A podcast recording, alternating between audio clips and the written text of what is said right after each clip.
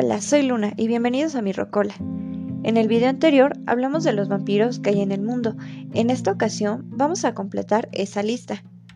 En la Europa Oriental hay una gran cantidad de relatos de seres que salen de sus tumbas a beber la sangre de sus familiares o de los aldeanos de la región. Por ejemplo, en Bulgaria existen relatos sobre los Kropilyak, cuyo cuerpo se pudre con el tiempo y que solo tienen un agujero nasal. Tienen una lengua puntiaguda que ocupa para alimentarse de la sangre de sus víctimas. Estos seres son personas que no ayunaron durante la cuaresma. Es un vampiro temible, ya que la única manera de deshacerse de él es llamar a un mago poderoso para poderlo encerrar en una botella y tirarlo en una hoguera. Mientras consigues el mago, puedes inmovilizar a estos vampiros si pones rosas alrededor de su tumba. Otro tipo de vampiro europeo es Mara, una vampiresa eslava. Es un espíritu de una mujer sin bautizar que usa su belleza para conseguir amantes, de los cuales beberá su sangre por las noches hasta matarles. Esta leyenda es muy similar a los de los Kashibe en Canadá. Los Blokoslav son vampiros serbios. Se ven a simple vista como personas normales de ropa blanca. No les afecta la luz solar y se pueden convertir en caballos u ovejas y beben y comen a sus víctimas. Puedes acabar con ellos si se les corta un dedo del pie o se le clava una uña en el cuello. Los Upiersi o Biexi tienen un aguijón en la lengua y están activos de mediodía a medianoche. Este vampiro es originario de Polonia y Rusia, y al quemarse su cadáver, este se convertirá en ratas que habrá que destruir por completo, si no regresará y cobrará venganza de sus agresores.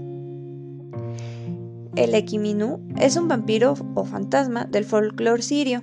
Son seres productos de un mal entierro y tienen la capacidad de poseer cuerpos y se le mata o con un arma de madera o con un exorcismo.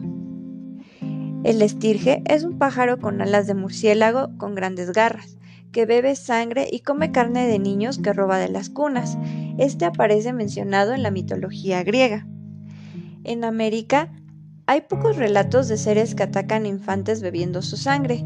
Por ejemplo, en la cultura náhuatl, las tzitzimines son mujeres que bajan en determinados momentos de la noche o durante eclipses y se alimentarán de la sangre de los infantes o mujeres que estén expuestas a la luz de este.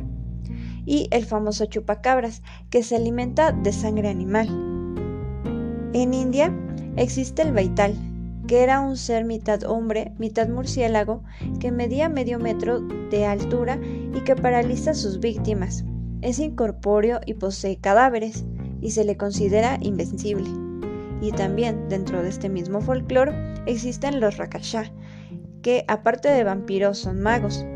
Parecen a simple vista humanos, pero pueden transformarse en animales no solo beben sangre, sino que también devoran a sus víctimas y se les puede matar con luz solar. En África existen relatos de seres llamados kafires, hombres malvados que quieren un periodo extra de vida y que rondaban por las noches matando a quienes se atravesaran en su camino. Y los asabama, que son muy parecidos a los humanos, solo que los pies tienen ganchos que ocupan para morder a sus víctimas usando un gran dedo pulgar para desangrar a sus víctimas. Otro vampiro del folclore transilvano o romano es el estrigoi, que se dice que puede adoptar la forma de distintos insectos y de pequeños animales, y además de camuflajarse en forma de partículas luminosas muy pequeñas. No se pueden convertir con una mordida, y la versión más popular de su existencia dicen que son el séptimo hijo varón de una bruja. También existe la creencia del Danfir, que es un vampiro híbrido, producto de la unión entre una mujer humana y un vampiro, que beberá la sangre de sus víctimas por medio de unos ductos en los colmillos. Otro tipo de vampiro que está dentro del folclore es el sucubo y el incubo. El incubo es un vampiro masculino o demonio que visita a las mujeres por las noches y les provocará una especie de parálisis del sueño que aprovechará para drenar a sus víctimas de manera sexual. y el sucubo es su contraparte femenina.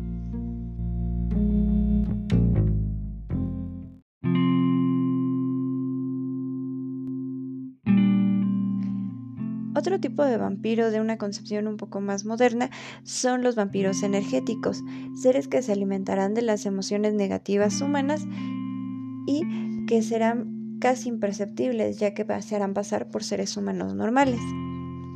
Como verán, el mito del vampiro lleva contándose entre las sociedades humanas desde el principio de los tiempos.